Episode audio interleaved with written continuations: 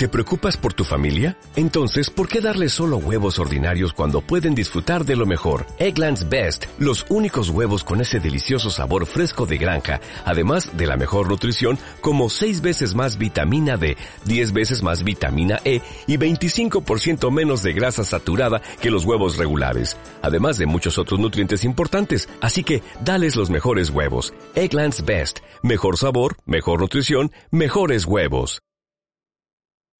3, 2, 1. No ves el mundo como es, ves el mundo como eres tú. Si algo te ofende, mira dentro de ti. Muy buenas a todos, esto es Enseñando a Aprenderá, soy Pablo Barrido, vamos con un nuevo episodio. Este se titula Los cuatro acuerdos. Bien, para poner un poco de contexto, voy a hablar sobre algo que ya hice en el primer episodio, es sobre una cadena que dice así. Nosotros tenemos distintas creencias o acuerdos, esos acuerdos y, o creencias nos van a llevar a pensar de una manera, esos pensamientos van a derivar en, unas acciones y esas acciones van a llevar a unos resultados. Cuando alguien nos dice algo sobre algún tema que desconocíamos, establecemos un acuerdo con nosotros mismos sin ni siquiera cuestionarnos si es cierto. Por eso es importante que nos cuestionemos todo, que estemos con una mente abierta y, y continuamente aprendiendo. ¿Por qué? Como ya he dicho, nuestras creencias o acuerdos que tenemos con nosotros mismos van a derivar en unos resultados. Bien, el primer acuerdo es ser impecable con tus palabras. Voy a contar una historia para entender esto un poquito mejor. Un grupo de ranas viajaba por el bosque cuando de repente dos de ellas cayeron en un pozo profundo. Las demás se reunieron alrededor del agujero y vieron lo hondo que era. Les dijeron que se dieran por muertas. Sin embargo, ellas, siguieron luchando, intentando yo con toda su fuerza, mientras las otras decían que los esfuerzos serían inútiles. Finalmente, una de las ranas se dio por vencida y murió. La otra continuó saltando con tanto esfuerzo como le era posible. La multitud le gritaba que era inútil, pero la rana seguía saltando, cada vez con más fuerza, hasta que finalmente salió del hoyo. Las otras le preguntaron, ¿Cómo conseguiste salir? Te dijimos que era imposible.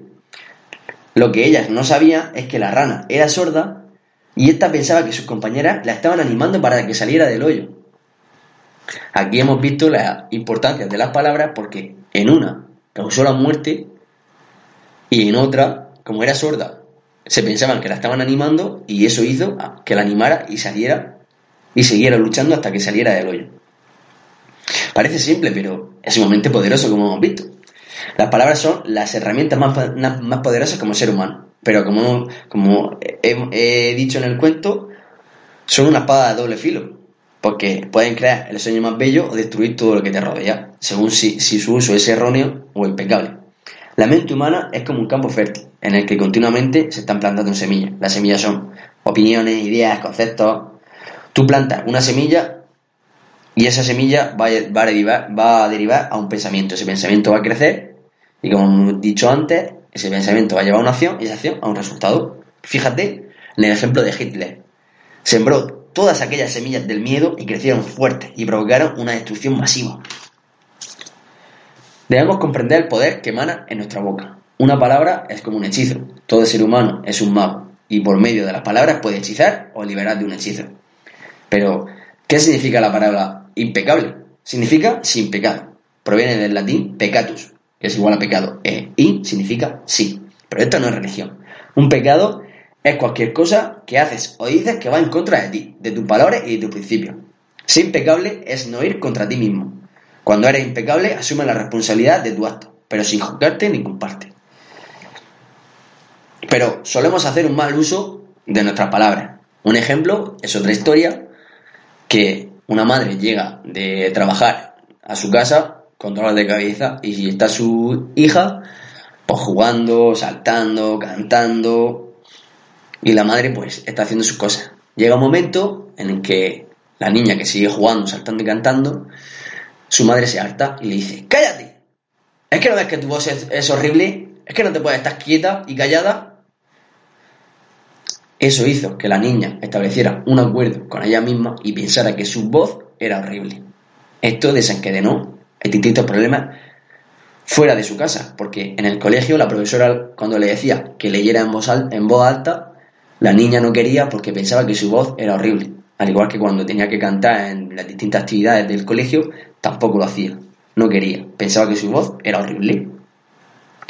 Otro ejemplo podría ser en el que mm, tu primer día de clase en la universidad o en el instituto llegas y te encuentras con un compañero que por lo que sea ya ha dado clase con ese profesor, dice que ese profesor es un inútil, que no tiene ni idea y que no explica, no explica bien y que es un pasota. Si tú te crees eso, estableces un acuerdo contigo mismo y entonces tú vas a pensar que el profesor es así. Y entonces eso te hará actuar de distintas formas, de distintas maneras. Incluso también se lo puedes decir a otros compañeros, sin plantearte ni siquiera si es verdad. Como hemos visto, las palabras de los demás nos pueden lanzar hechizos, como, como hemos, hemos visto en la historia, y nos pueden dañar, pero la manera de la que utilizamos nuestras palabras con nosotros mismos es más importante. Solemos utilizar términos cuando, por lo que sea, algo no sale como queremos, no sale bien, me hago viejo, qué tonto que soy, no soy lo suficiente bueno, no seré capaz. Pero eso tenemos que corregirlo. Puedes medir la impecabilidad de tus palabras a partir de tu nivel de autoestima. La cantidad de amor que sientes por ti es directamente proporcional a la calidad e integridad de tus palabras. A alguien que quieres no le hablas mal, ¿no? Y si es así, cámbialo. Cuando eres impecable con tus palabras, te sientes bien, te sientes en paz. Cambia tu forma de, tratarte y tu forma de tratar a los demás, especialmente a las personas que más quieres. Yo he plantado esta semilla en tu mente y de ti depende que crezca y que establezca este acuerdo. Eh, los siguientes acuerdos vienen derivados de este. El segundo acuerdo sería no te tomes nada personalmente. Nada de lo que los demás hacen es por ti. Lo, lo hacen por ellos mismos. Todos vivimos en nuestro mundo, nuestra mente. Cuando nos tomamos algo personalmente, suponemos que sabes lo que hay en nuestro mundo. Si alguien te da su opinión y te dice, oye, eres tonto, no me gusta lo que has hecho, no te lo tomes personalmente. La verdad es que se refiere a sus propios sentimientos, creencias y opiniones, o experiencias. Esa persona ha intentado enviarte su veneno y si te lo tomas personalmente, lo recoges y se convierte en tuyo. Cuando esto pasa, te sientes ofendido, reaccionas defendiendo tus creencias o creando conflictos. Da igual que me digan, eres el mejor o eres el peor. Ninguno debe afectarte porque yo soy lo que soy. Tú sabes lo que, lo que eres. Recuerda que no eres mejor porque te alabes ni peor porque te vituperes. Cuando algo así te pase, dite a ti mismo, no, no me lo tomo personalmente. Piensa lo que pienses, sé que se trata de tu problema y no del mío. Es tu manera de ver el mundo. Los demás tienen sus propias opiniones, en base a su sistema de creencias o experiencias, de modo que nada de lo que piense de mí estará relacionado conmigo, sino con ellos. Tu opinión no depende de mí, sino de ti. Es tu verdad y no tiene por qué ser la mía. El no tomarte nada personalmente debes convertirlo en un hábito. Te evitarás muchos disgustos en tu vida. Entiende que solo es responsable de ti, no de, los no de las opiniones de los demás ni lo que hacen los demás. No te tomes nada personalmente porque si lo haces te expones a sufrir por nada. El tercer acuerdo sería, no hagas suposiciones. Tendemos a hacer suposiciones sobre todo. El problema es que al hacerlo creemos que lo que suponemos es cierto. Hacemos suposiciones sobre lo que los demás hacen o piensan. Nos lo tomamos personalmente y después culpamos y reaccionamos enviando veneno con nuestras palabras y hacemos un drama de nada. Solemos tener miedo de pedir una aclaración. Hacemos suposiciones y creemos que son ciertas. Después las defendemos e intentamos que sea el otro el que no tenga la razón. Preguntar es mejor que suponer. Parece sencillo, pero no, no, es lo que solemos hacer, ¿no? Piénsalo. Recuerda que solo vemos lo que queremos ver, oímos lo que queremos oír, no percibimos las cosas como son, sino como tú crees que son. Y la realidad puede que no sea la misma.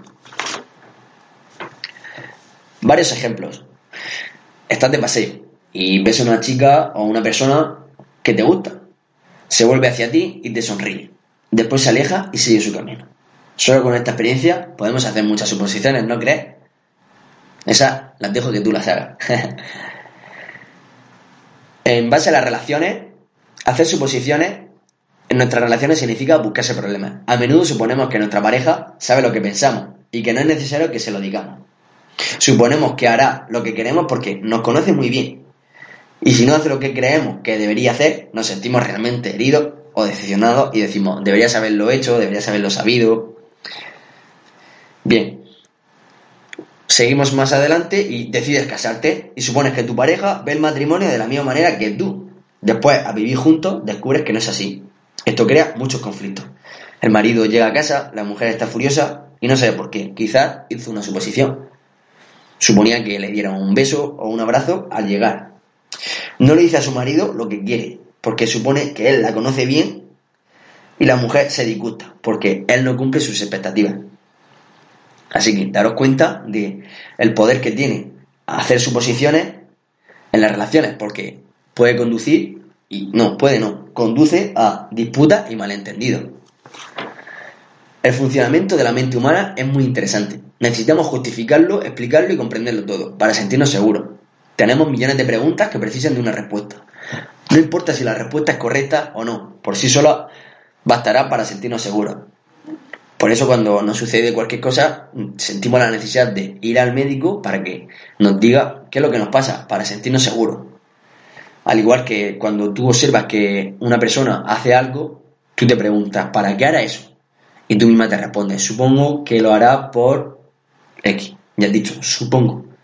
Estás haciendo una suposición. La mejor manera de evitar las suposiciones es preguntar. Si no entiendes algo, pregúntalo. Con una, con una comunicación clara, todas tus relaciones cambiarán. Decirlo es fácil, pero comprendo que es difícil. Tenemos hábitos y rutinas que, que nos hace hacerlo de manera inconsciente. Así que ser consciente y dar acción, actuar una y otra vez, fortalecerá tu voluntad. Establece una buena base y crea el hábito de preguntar. El cuarto acuerdo.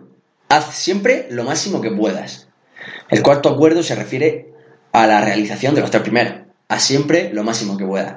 Cuando te cedes, agotas tu cuerpo y vas en contra de ti. Y te cuesta alcanzar más tus objetivos. Si haces menos de lo que puedes, te sometes a ti mismo a frustraciones, culpas, reproches. Limítate a hacer lo máximo que puedas en cada circunstancia de tu vida. No importa si estás enfermo o cansado, si siempre haces lo máximo que puedes en ese momento.